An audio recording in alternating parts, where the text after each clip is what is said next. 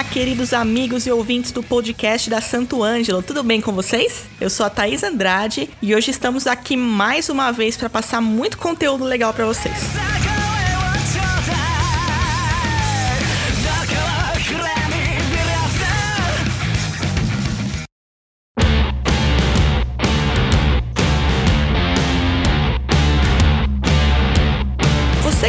Instrumento musical e já teve vontade de eternizar o seu som, já teve dúvidas de como tudo isso funciona? O que fazer para esse sonho acontecer? E qual a visão e estratégia de mercado para música instrumental e músicos independentes? Para responder essas e outras perguntas, nossos convidados de hoje são Denis Cândido Monteiro, guitarrista, baixista e acabou de lançar o seu disco. Thank you! Fabrício Pereira, guitarrista e professor de música. Yes, my friend, we have done it. E Renato Vilarta, guitarrista, compositor e professor de música.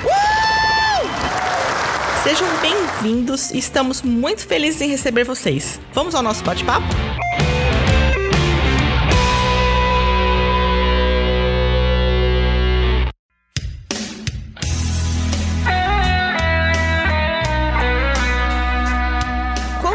Fazer música instrumental no Brasil? Diz aí, Renato.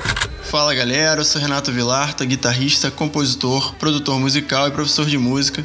Faço parte aí do grupo dos Brothers da Santo Ângelo e é um prazer enorme poder participar aqui do podcast. Quero agradecer a Santo Ângelo e a Thaís pelo convite. Fazer música instrumental no Brasil não é uma tarefa muito fácil, pois a música instrumental aqui no nosso país não está no mainstream, ou seja, não é uma música tão popular que toca nas rádios o tempo todo. Mas apesar de não se ter uma renda tão grande quanto com outros estilos musicais, e uma visão assim mais romântica da música, é muito prazeroso poder compor, gravar e lançar um trabalho instrumental no qual a gente pode mostrar um pouquinho do nosso conhecimento musical, um trabalho que a gente possa colocar a nossa cara ali, o nosso carimbo, né, a nossa assinatura no trabalho.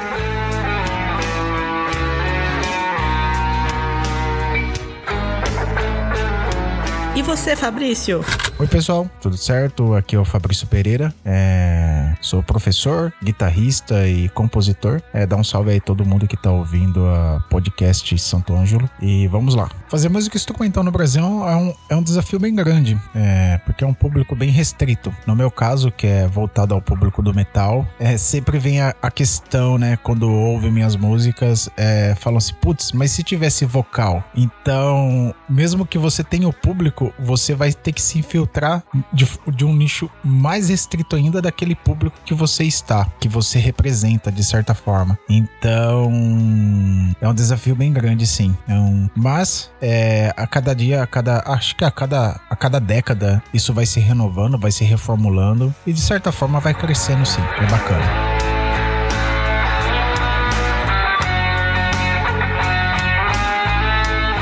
E qual a sua opinião, Denis?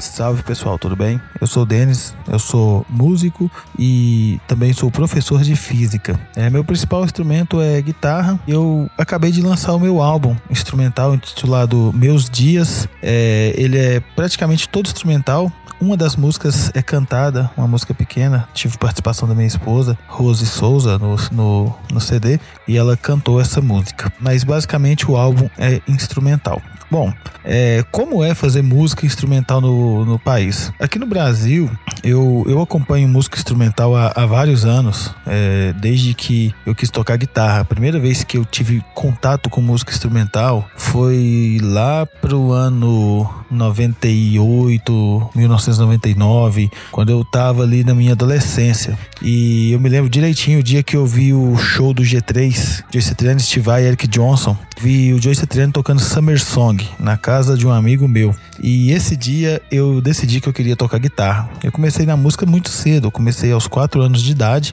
com meu pai me ensinando, mas aí eu tocava cavaquinho, que o meu dedo não alcançava no violão e tal. Então eu comecei no cavaquinho. A partir daí eu fui tocando violão, meu pai me ajudou e depois eu fui estudando sozinho, com a ajuda de alguns amigos também, até chegar na guitarra. E na adolescência, quando eu vi o, o Joey Satriani tocando guitarra ali, tocando Summer Song no DVD de. O, o, na verdade, esse show né, foi de 1996, mas eu vi ele em 98, 99 mais ou menos. Eu decidi que eu queria tocar guitarra. Falei assim, eu quero tocar. Tanto que no meu álbum tem uma faixa intitulada Curtindo um Sect, o apelido do Joey Satriani, né? Então desde essa época eu já acompanho música instrumental. Mas não é muito fácil aqui no Brasil, porque não é uma cultura muito difundida, embora a gente tenha excelentes instrumentistas no país, pessoas nas quais eu também me inspiro para fazer meus trabalhos, mas não é algo muito fácil porque grande parte da população não vê muito sentido em escutar uma música instrumental. Às vezes não associa, por exemplo, uma guitarra instrumental com uma música clássica que também é instrumental. Claro que com estilos diferentes, salvos as suas grandes e enormes diferenças, mas é, um trabalho instrumental bem feito na guitarra, ele tem a mesma intenção que uma música clássica, que é passar uma mensagem, que é passar uma ideia, contar uma história, algo assim. É, mas muitas pessoas ainda não veem o trabalho instrumental no Brasil dessa forma. Então eu não vejo algo muito fácil. É, não se tem muitos espaços para tocar música instrumental é, no Brasil. Tem muitos festivais instrumentais no Brasil. Em, em, outros países, pelo que a gente escuta, né? Eu não sei, eu não estou lá para saber, mas pelo que a gente escuta, parece que é um pouco mais difundido, parece que é um pouco mais apoiado. Mas, mesmo não sendo muito fácil, é muito gratificante. Eu gosto muito do que eu faço e sempre tem uma parte, né, uma parcela da população que gosta desse trabalho e que acompanha. Então, mesmo não sendo fácil, eu acho que é algo bem gratificante.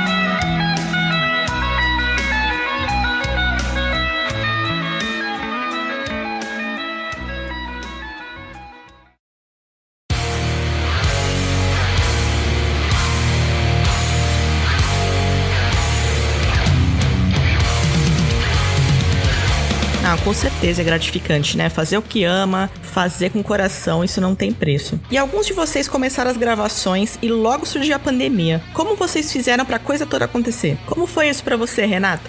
Bom, no meu caso, o álbum foi gravado e lançado antes da pandemia. Então não sofri nenhum tipo de impacto, mas em relação ao single, que eu ainda pretendo lançar aí esse ano, realmente atrasou bastante e eu ainda tô aí tentando reorganizar tudo e, claro, né, torcendo para que tudo volte logo à normalidade.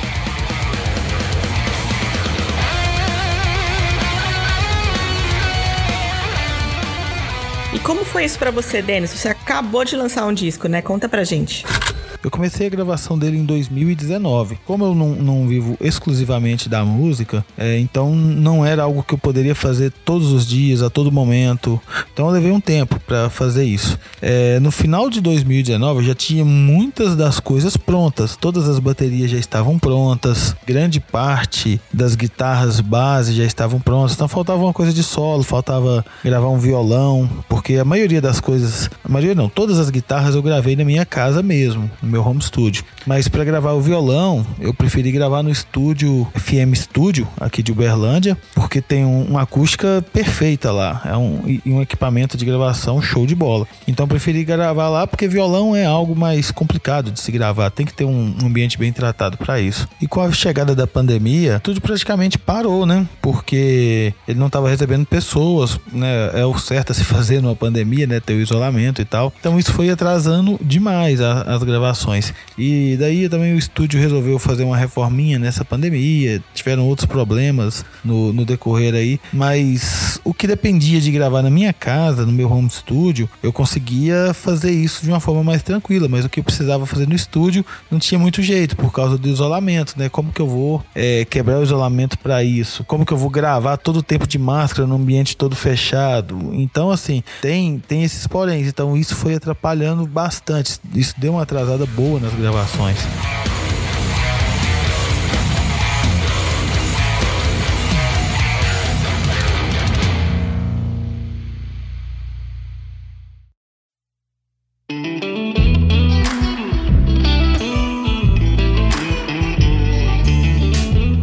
Imagino, deve ter sido uma grande dificuldade. E quais são os passos até chegar no trabalho finalizado? Como foi o planejamento antes de começar a produção? E por que vocês resolveram gravar um disco? Diz aí, Fabrício. Uma das questões mais importantes é o planejamento da produção de um álbum, né? De um disco, ou seja, um compacto. É, primeiramente é você é, montar uma planilha, né? E ver quais, qual vai ser o, os passo a passo que você tem, que você pode alcançar. Seria a pré-produção, a contratação dos músicos, né? Ou da banda, qual seja. É, qual estúdio, pedir orçamento. Se for lançar mídia física, já fazer um balanço disso, da, da mídia física, né? Videoclipe, isso é super importante. O lançamento de um single. Então você vai colocando, embutindo tudo isso, é, acaba fazendo, é, acaba sendo um valor bem grande. Principalmente se for, você for artista solo, né? Em questão aqui.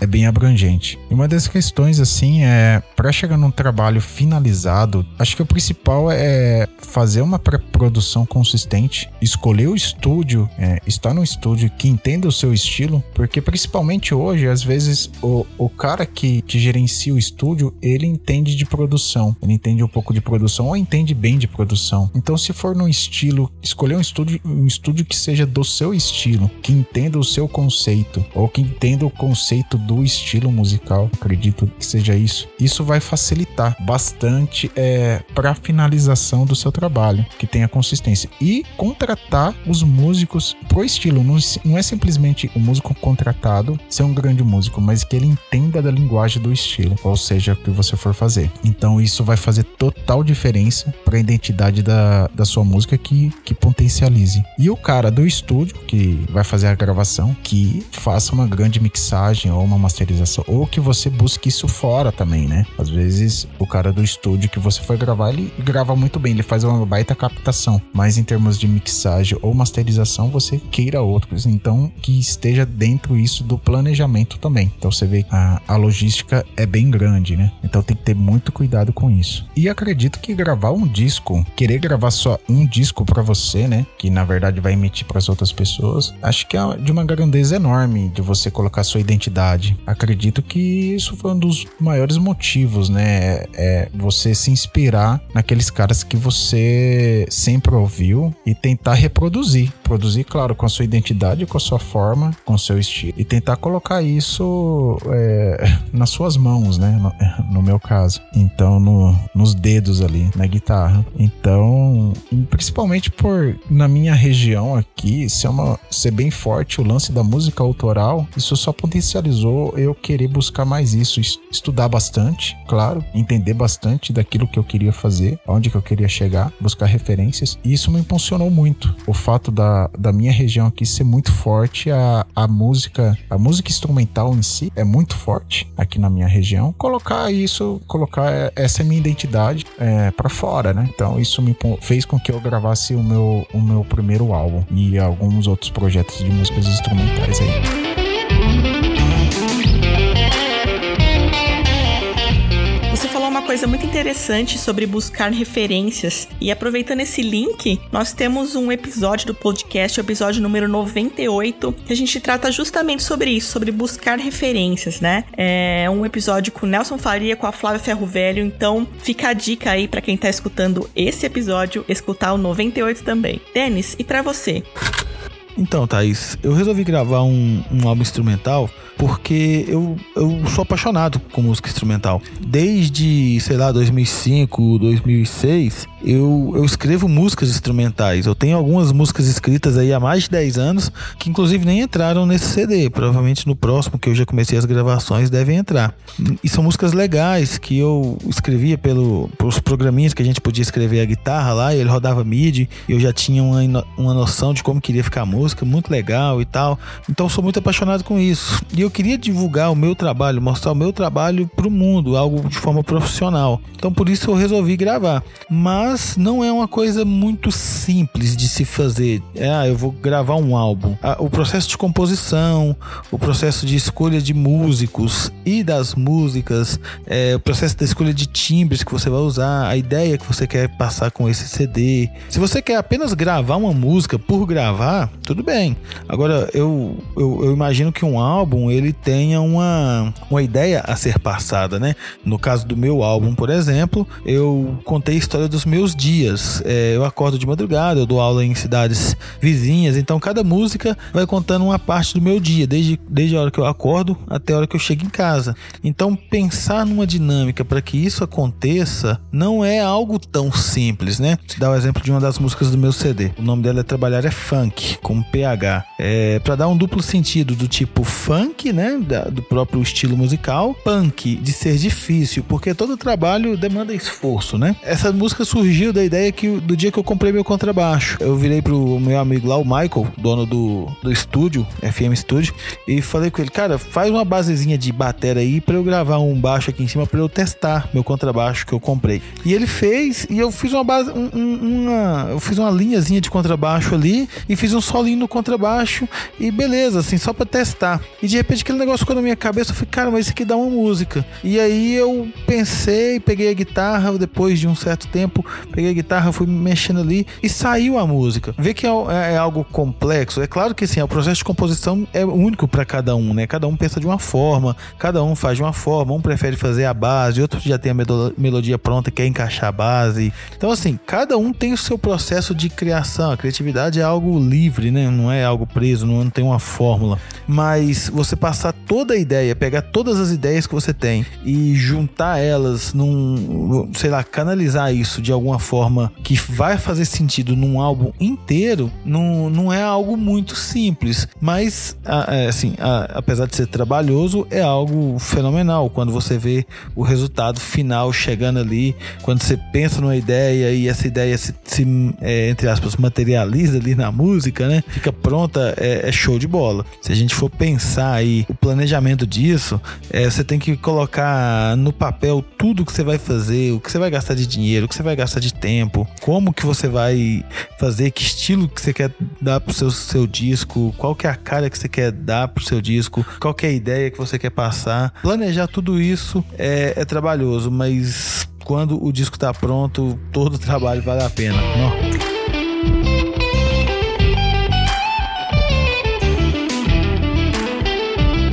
É, com certeza. Dá trabalho, mas vale muito a pena, né? E você, Renato? É, são muitos os passos até o trabalho finalizado. Os principais aí são pré-produção, que é onde a gente idealiza o projeto referente ao trabalho que vai ser feito. Pensamos em quantas e quais composições irão fazer parte. Se a gente não tiver as composições, a gente vai compondo ainda nessa parte, nessa fase também, né? Passamos esse projeto aí para o papel, uh, pensando em quais músicos irão participar, por exemplo, quem irá produzir, mixar, masterizar. A gente vai fazendo esses contatos né, datas de ensaios, gravações, local onde a gente vai gravar. E ao menos assim, ter uma ideia de quando nós vamos começar é uma meta para a gente finalizar e lançar o trabalho. É o momento também onde gravamos as guias, produzimos as cifras, partituras, se necessário, para podermos passar estas gravações aos músicos né, e explicarmos aí o que, que a gente vai querer nesse trabalho. Aí logo em seguida temos também a gravação, é a parte de estúdio, né, que vem com gravação, edição, mixagem e masterização. Aí a gente precisa depois registrar as músicas, produzindo as partituras, né, para registro na Biblioteca Nacional ou se não quiser registrar dessa maneira, também pode ser registrado pela internet através de sites que registram os áudios de acordo com uma legislação específica para isso. É necessário também estar afiliado a uma das associações musicais para que nós possamos receber os nossos direitos autorais. Finalizando aí vem o lançamento, que pode ser apenas digital ou também em mídias físicas. Aí a gente hoje em dia tem aí o marketing digital que está bem forte, né, para divulgação. Então também é, é, necessário fazer um planejamento para a divulgação do nosso álbum. Bom, meu álbum passou por todas essas etapas e algumas outras ainda. Resolvi gravar porque sempre foi um sonho lançar um álbum com músicas minhas, né, e poder divulgar esse meu trabalho.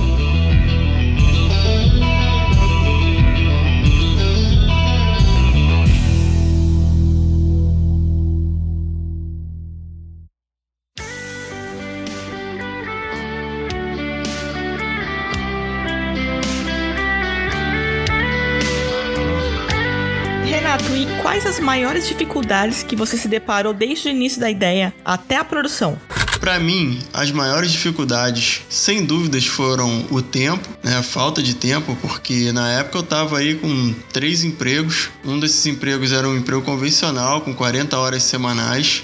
Aí eu dava, tava trabalhando em escola de música, também dando aulas, muitas horas de aula, em escola de música e aulas particulares.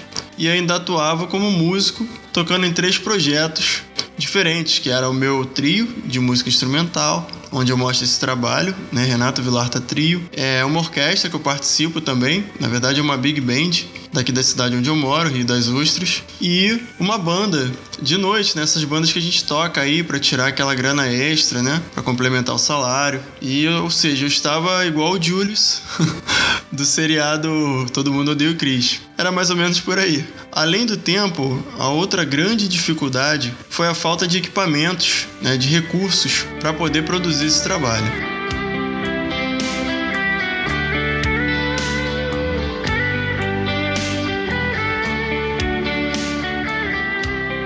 Caramba, bem sabe quando você estava falando de três empregos, a primeira coisa que eu pensei foi no pai do Chris. é, a gente tem que se virar, né? Não tem jeito. Mas pro sonho tudo é válido. Que bom que deu certo, né? E você, Fabrício?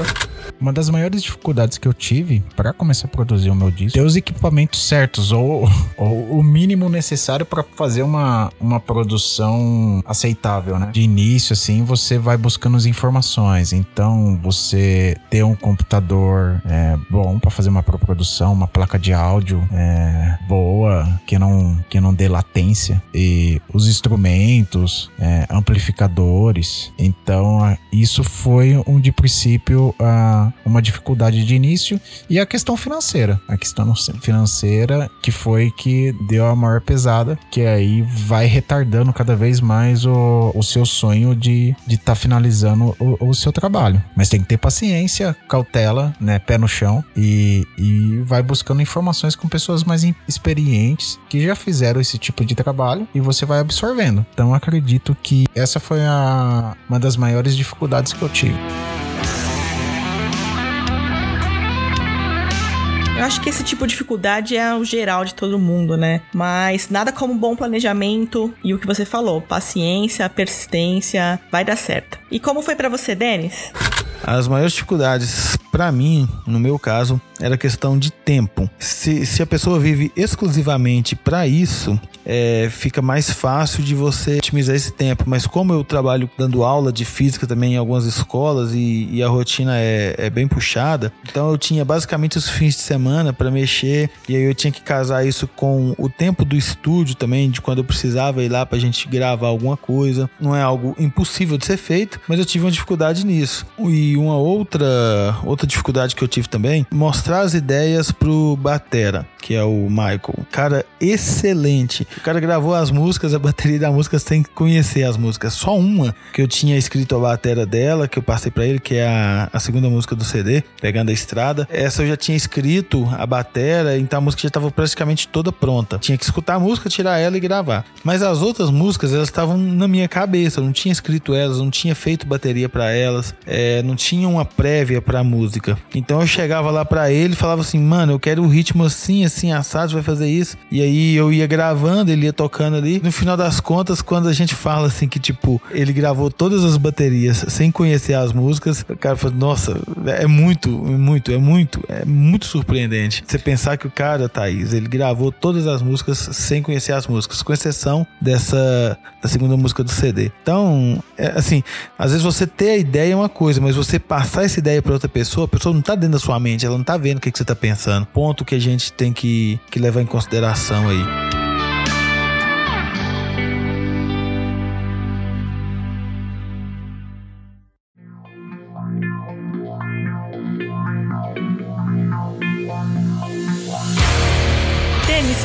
Aproveitando, tem diferença do processo de gravação com banda, com vocal, entre gravar uma música instrumental? Então, Thaís, eu não vejo muita diferença no caso das minhas músicas, né? Tem outras músicas que são diferentes do processo de gravação. Mas no caso das minhas, eu não vejo muita diferença no processo de gravação de uma música instrumental ou de uma música cantada. Por quê? Como as minhas grandes referências é, na música instrumental são sempre músicos que fazem linhas melódicas, digamos que cantáveis. Se você pega a música do Jay Satriani, você consegue assoviar ela, você consegue cantarolar ela, né, sofejar ela. A, a melodia dela ali foi feita com instrumento, mas poderia ter sido feito com a voz. Então, o processo de gravação das minhas músicas instrumentais seguiu os mesmos processos de músicas cantadas que eu já produzi, que eu já gravei para alguns artistas aqui da região. A gente faz toda a base e no final a gente vai colocar linha melódica e depois os arranjos, né, que vem por aí e tal. Tomando como base isso,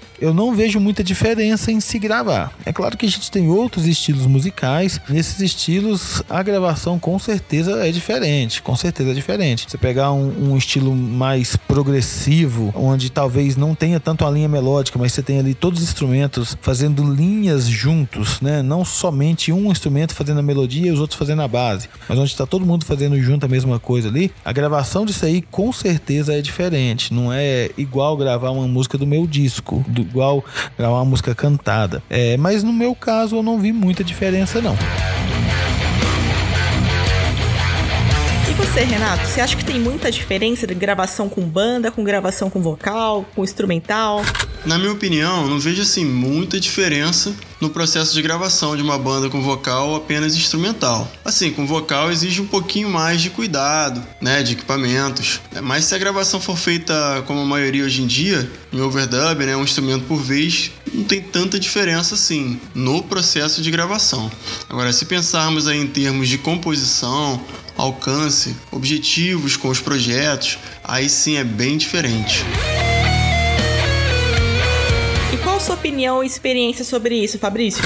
Não vejo diferença nenhuma em, em músicas com vocais ou música só instrumental durante a gravação. Acaba sendo o mesmo processo. A diferença é que, em vez de fazer o vocal, a parte melódica, é o instrumento em si que vai fazer essa parte melódica, os temas, né? Essa parte mais de voz, o instrumento, o, o instrumento que vai fazer. Mas não muda em nada. Só vai dar mais trabalho para quem for fazer o tema, né? Se ele for, se ele, no meu caso, eu gravei a parte harmônica, riffs, arranjos e fiz toda a parte de tema. Só deu mais trabalho pro, no meu caso, para mim mesmo. Mas é gratificante. É isso que vale. É isso que importa.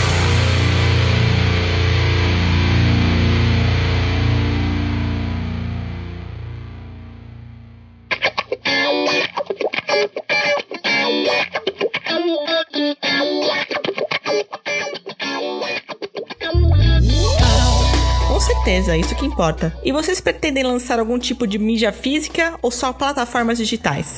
Lancei primeiramente o meu disco Death Row nas plataformas digitais, nas principais plataformas digitais que você acaba acessando, é só colocar Fabrício Pereira Death Row. E em 2020, o ano passado, eu lancei o formato físico, que era um, um grande sonho. Ainda cultivo isso e o meio onde eu acabo é, atingindo, que é o meio mais underground, né, se cultiva muito isso de ter a mídia física, de você ter o material. E acaba sendo um grande portfólio para você. Então, ainda acredito na mídia física, apesar da digital, assim, consumir todo o mercado. Mas é muito gratificante você ter, o, o no meu caso, o meu primeiro disco físico, meu primeiro disco no formato físico. Isso era um sonho, sempre foi um grande sonho para mim.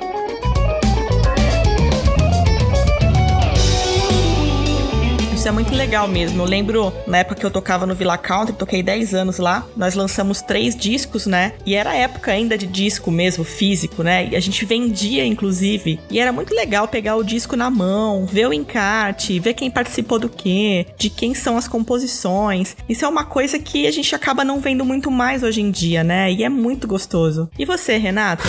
A princípio havia lançado apenas digital na, nas principais plataformas, mas aí após o lançamento, algumas pessoas que acompanham o meu trabalho começaram a pedir né, o CD, nos shows também, a galera sempre pedia para comprar. E aí eu não tinha CD ali naquele momento, e aí eu resolvi fazer uma tiragem para atender esse público também. Interessante, né? Às vezes a gente fica com aquela ideia de que só músico gosta disso, mas o público também às vezes está atrás desse resgate, né? É muito legal realmente ter a mídia física ali na mão. E você, Denis? Então, Thaís, eu pretendo sim fazer as mídias físicas, tá? É, provavelmente pro segundo semestre isso deve se concretizar. Tô dando uma olhada, tô fazendo uma pesquisa de preço para mandar prensar e tal. É, por enquanto o CD tá, tá disponível é, nessas plataformas digitais aí, é, Spotify, Deezer, Apple Music e, e, todas as principais aí você consegue escutar. É, caso alguém queira escutar, você entra no meu Instagram, Denis Cândido Monteiro, e na bio lá você vai encontrar um link. Só você clicar nesse link que ele já vai para as principais plataformas aí. É, ou então você digita Denis Cândido Meus Dias e você encontra ele também aí. Mas eu pretendo sim, eu acho muito legal, eu sou do modelo antigo nesse ponto, sabe? eu acho o disco físico legal de você guardar ali o seu trabalho, embora muitas pessoas falem, ah, mas ninguém vai comprar e tal. Não é questão de querer comprar, não é questão de às vezes a pessoa falar assim, não, ó, é, eu vou ganhar dinheiro com o disco físico. Não, não é isso. Mas é questão de ter ele ali, de distribuir. Eu sei que algumas pessoas gostam de, de ter o disco, de comprar o disco. Eu sou uma, das, uma dessas pessoas. Eu tenho vários DVDs, vários CDs aqui que eu sempre compro, eu acho legal. Eu imagino que muitas pessoas gostam disso também. Então eu pretendo fazer sim.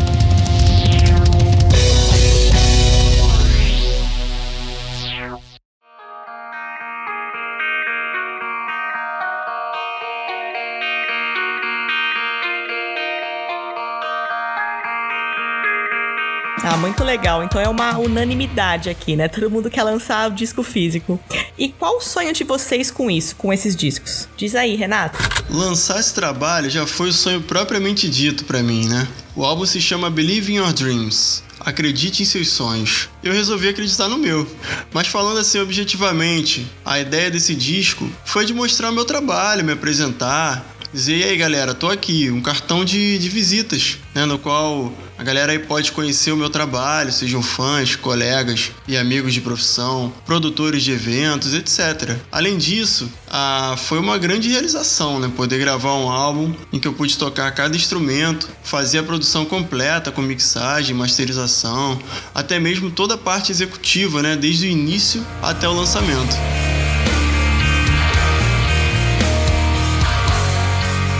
você, Fabrício? Qual os seus sonhos com o seu disco? Meu principal sonho com meu disco é sair tocando o mundo afora. Brasil todo, América Latina, tocando e divulgando minha música. Esse é meu principal sonho. Pode ter cinco pessoas assistindo ou ter cinco mil, cem mil, não importa. É tocar minha música. E vender meus discos e vender a minha arte. Acredito que esse é o meu principal sonho. Meu principal, minha principal vontade. Evidente, quando tudo isso passar, essa pandemia, tudo tiver, estiver tudo mais brando, é algo que de imediato eu vou fazer. Eu quero sair para todo lugar tocando e vendendo meu disco. E é isso que eu quero. Bom demais, né? Acho que é o, é o sonho de todo mundo, né? E você, Denis, qual é o seu sonho? Então, Thaís, assim, é o sonho, né? Sonho, todo mundo sonha e eu, eu sou um cara que eu sonho alto, sabe? Penso que dá o mesmo trabalho você sonhar baixo e sonhar alto. É, você gasta a mesma energia, você paga o mesmo preço, que é nada, né? Sonhar é de graça. Eu sonho alto, sabe? Eu sonho alto, eu sonho em, em que grandes marcas, em que, em que grandes empresas vejam meu trabalho, vejam a qualidade e que eu rode o mundo tocando meu disco, sabe? É, não só esse, como os outros que eu já estou preparando também, mas eu, eu, eu sonho isso, sabe? Eu sonho em fazer turnês não só pelo Brasil, mas em vários lugares do mundo, mostrando o meu trabalho, falando de música, falando sobre essa coisa que eu acredito, essa energia massa, essa coisa legal. Eu, eu aprendi com Deus que a gente pode sonhar. Aprendi também que os sonhos eles se realizam. Então, a, a, concretização de um sonho começa quando você realmente o sonha. Se você não o sonhar, não tem como você concretizar ele. Então eu sonho alto, eu sonho mesmo em, em que o meu disco seja escutado em, em todos os cantos do mundo mesmo. Isso é o meu sonho. E não que seja só escutado, mas que eu vá lá para tocar minha música lá também.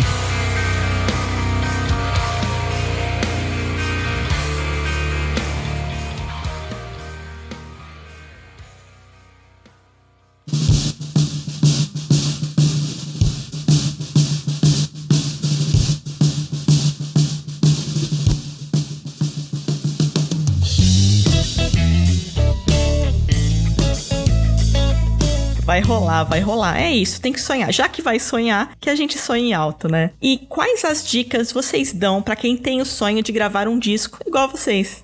Então, para todo mundo que tá me escutando aí, Thaís, eu dou a seguinte dica. Se você tem um, um sonho de gravar um trabalho instrumental, grave, grave. Procure referências. É, sempre existe as referências, sabe? Sempre é, existem pessoas para as quais você olha ou as músicas que você escuta e fala assim, putz, eu queria fazer algo dessa forma. Então, você não precisa copiar a pessoa. Você não precisa copiar. Falando uma, até sendo mais, mais claro, você não deve copiar. Mas a influência, ela é nítida. Ela é nítida. Então, olha para as pessoas que você vê que faz esse trabalho instrumental, se inspire nelas e faça o seu. Comece com uma música, sei lá, assim, não, não feche um tema. Quando eu compus a minha primeira, a minha segunda música, eu não tinha um tema do meu CD. A ideia veio depois. Então pense em algum tema, alguma coisa que você acha. Tem gente que gosta de ficção científica, tem gente que gosta de, sei lá, de coisas da natureza, tem gente que gosta de viagem, tem gente que gosta de computador. Então, assim, eu não sei do que você gosta, mas você pode passar uma mensagem independentemente de qual seja o tema que você escolhe com uma música instrumental. Eu escolhi passar a mensagem dos meus dias. É até legal que de, de, de uns, um pessoal que me deu feedback falou, cara,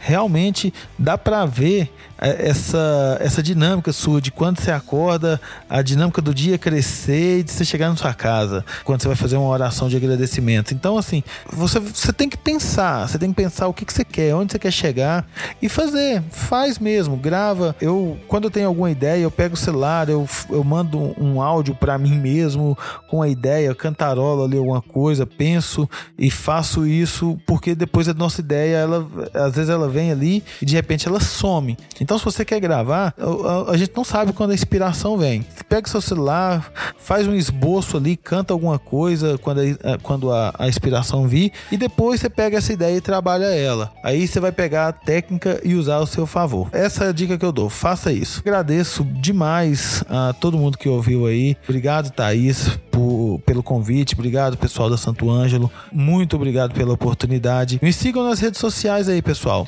Instagram, Denis Cândido Monteiro youtube.com/barra Denis Cândido, no facebook.com/barra Denis Cândido Guitar. Só você seguir aí, escutar o meu álbum e depois manda um feedback para mim, manda um direct lá falando: Denis, escutei teu álbum aqui, me fala o que, que você achou, beleza? Mais uma vez, abraço a todo mundo que tá escutando, abraço ao pessoal do Santo Ângelo, Thaís, muito obrigado e até a próxima.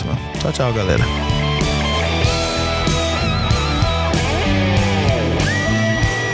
Um abraço, Denis, obrigada. E você, Renato, qual dica você dá para os nossos ouvintes? A maior dica que eu posso dar é façam acontecer.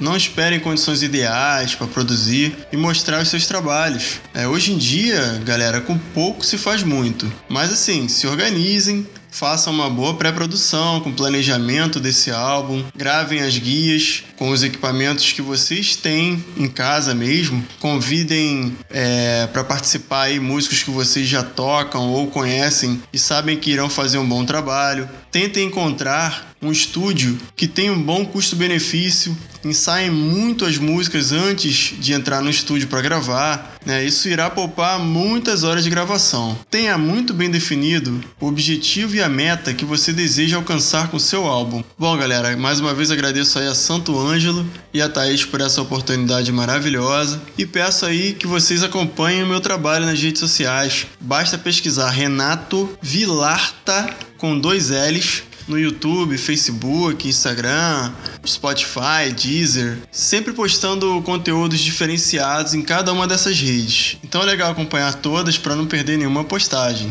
Um grande abraço aí a todos e até a próxima. Valeu!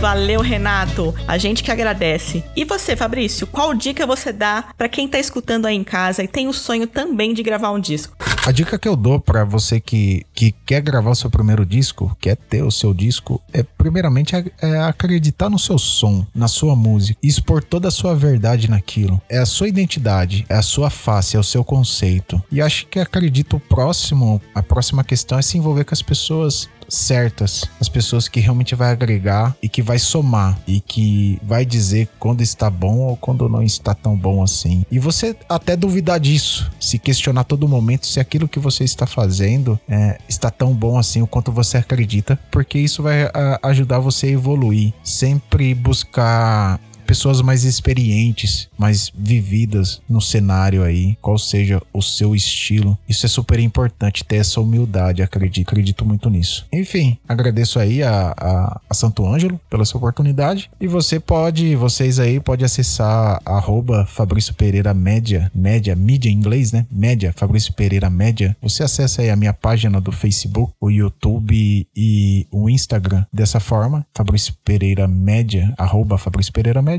você vê acesso em todo lugar. E você pode ouvir meu disco Death Row também nas principais plataformas digitais. Só colocar Fabrício Pereira Death Row, você vai me achar lá, ok? Um abração a todos e até mais. Valeu, Fabrício. Obrigada a todos vocês que participaram. Obrigado aos ouvintes que estão em casa escutando a gente, que acompanham o nosso podcast. Não esqueçam que o nosso podcast está recheado de conteúdo muito legal para vocês, tá legal? E ó, não esqueça, sonhe, mas planeje, tenha metas e vai para cima, vai dar certo. Um abraço e até semana que vem.